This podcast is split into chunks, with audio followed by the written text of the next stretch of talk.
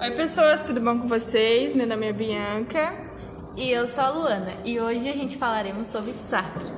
Sartre foi um filósofo, escritor e crítico francês, conhecido como representante do existencialismo. Acreditava que os intelectuais têm de desempenhar um papel ativo na sociedade. Era um artista militante e apoiou causas políticas de esquerda com a sua vida e a sua obra.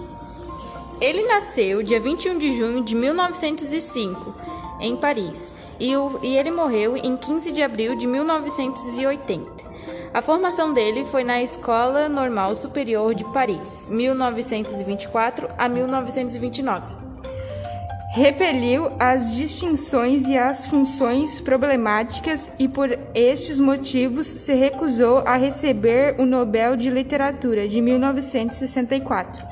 Sua filosofia dizia que no caso humano, e só no caso humano, a existência procede à existência, pois o homem primeiro existe, depois se define enquanto todas as outras coisas são o que são, sem se definir, e por isso sem ter uma essência que suceda à existência.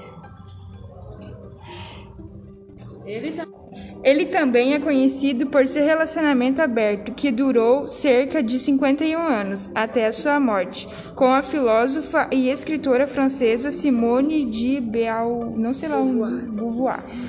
Beauvoir.